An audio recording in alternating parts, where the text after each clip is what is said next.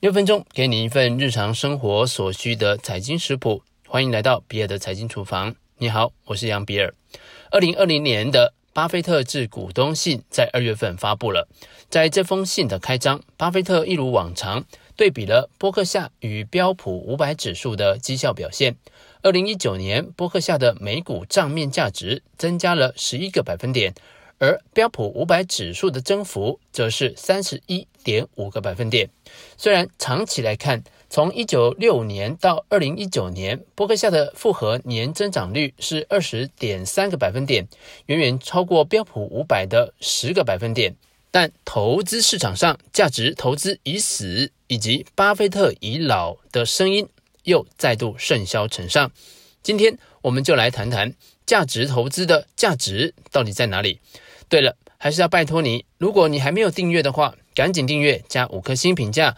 我每周一、三、五早上八点准时更新。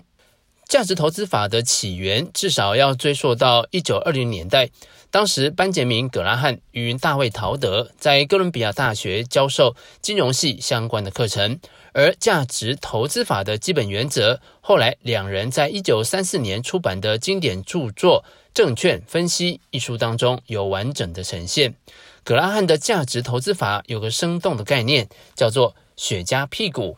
雪茄屁股是指便宜被遗弃的股票，就像你在路边看到的雪茄烟蒂。而葛拉汉认为，这些雪茄烟蒂还是能够把它点起火来，然后吸上最后一口，而这最后一口的雪茄是完全免费的。应用在投资上，就是寻找并买入股价远低于清算价值的企业，透过清算企业或等待市场发现企业的价值后，然后卖出获利。就算这家公司可能会破产，也还有一道防护网。葛拉汉与陶德的理论要到了一九九二年才获得严谨的实证支持。那年有两位学者提出了价值溢价的概念。他们发现低股价净值比，也就是低 PB 比的股票，长线表现倾向跑赢那些高股价净值比的股票，证实了价值是真的，而且非常重要，并且能够创造超额回报。在这之前，葛拉汉的嫡传弟子股神巴菲特，虽然一开始他也是坚持雪茄屁股的选股逻辑，但是在一九六零年代，受到好朋友兼工作伙伴查理芒格的影响，开始将选股的方向转移到以合理的价格买到绩优的企业，而不是以便宜的价格买进。价值投资已经失宠了吗？波克夏目前处于艰难的时期。但是今天的价值投资者可能会发现自己的处境同样艰难，原因是二零一九年追踪价值股走势的罗素三千价值指数同样大幅落后罗素三千增长指数。而且不是只有落后一年，而是在二零一零年到二零一九年这十年当中，除了二零一二年、二零一六年以外的所有年份，全部落后增长指数。事实上，有数据证明，在增长指数跑赢多年之后，一些价值投资者已经开始舍弃价值投资了。晨星公司的资料显示，价值型基金的资金持续在外逃，这或许表明，当价值投资经历了十年的表现不佳后，价值投资者终于选择了放弃这个策略。价值投资法理论上很简单，但实践起来却非常困难。价值投资的价值要如何界定，相当困难。以罗素三千价值指数编制的方式来看。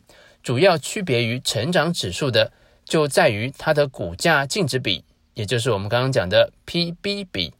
另外，就是市场分析师给这些股票的长期成长率的预期，在市场追逐免费午餐的时候，显然较为不利。换个角度想，如果你是想自己找到被埋藏的股票价值呢？其实也没有多容易。价值投资法并没有一套标准的选股方式。其中最重要的应该是股东权益报酬率，也就是 ROE。股东在成立公司而给出的资金就是股东权益，之后会衍生出负债和资产，因此股东权益加上负债就等于资产，而税后盈余占股东权益的比率就是股东权益报酬率。ROE 能够具体的衡量公司能为股东赚多少钱，经营团队如何拿公司赚的钱再去赚钱的能力。巴菲特所说的会赚钱的绩优公司，主要体现在这个指标上。然而，另一个巴菲特所重视的护城河，到底该从哪些指标中观察呢？我们或许可以观察它的资本报酬率，也就是 ROIC。资本报酬率。指的是公司投入资本后每年会产出多少的报酬。已经具有竞争优势的公司，它的 ROIC 也会比较高。如果公司的 ROIC 能够在一段时间维持在十五个百分点，就表示公司十分可能存在护城河。但是除了财报以外，护城河可能更多的体现在非财务指标上，例如无形资产、成本优势等等。那这部分则需要你自己去深入研究了。价值投资仍然有效吗？回到巴菲特致股东信，从信中所提到的股权数字来做计算，截至二零二零年二月七日为止的一年里面，波克夏投资组合中十个最大的普通股投资一年的报酬率其实高达四十四个百分点，这几乎是同期标普五百指数上涨。二十三个百分点的两倍。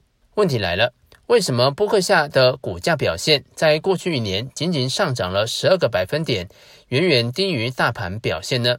这是因为波克夏的两千四百亿美元的投资组合，其实只占了它五千五百亿美元市值的不到一半。波克夏优秀的投资组合被其他现金部位所抵消了。当然，这也充分的表明波克夏有极大的冗余。那这个冗余可以应对市场的不确定性。目前，波克夏的现金储备仍然维持在二零一九年第三季度的一千两百八十二亿美元，并没有显著的减少。故事可能会这么演下去：由于多年的表现不佳，价值投资者将会慢慢的背弃价值型基金，并且推高了其他基金的价格。当海水退去，甚至是海啸发生之后，波克夏超高的冗余可以保护波克夏安稳的继续经营，而且能在风险中大捡便宜。而这些价值投资者，这里的价值是画上引号的，总是会重回价值的怀抱。而这种反复而不安于世的投资行为，却可以为稳定的投资者，也就是真正的价值投资者。带来长期的回报。你找到价值投资的价值了吗？欢迎把你的想法写在留言区，与其他的听众交流讨论。如果你喜欢这一期的节目，拜托把这个节目分享转发给你的朋友。以上就是比尔财经厨房想要提供给你的，让我们一起轻松活好每一天。我们下次见。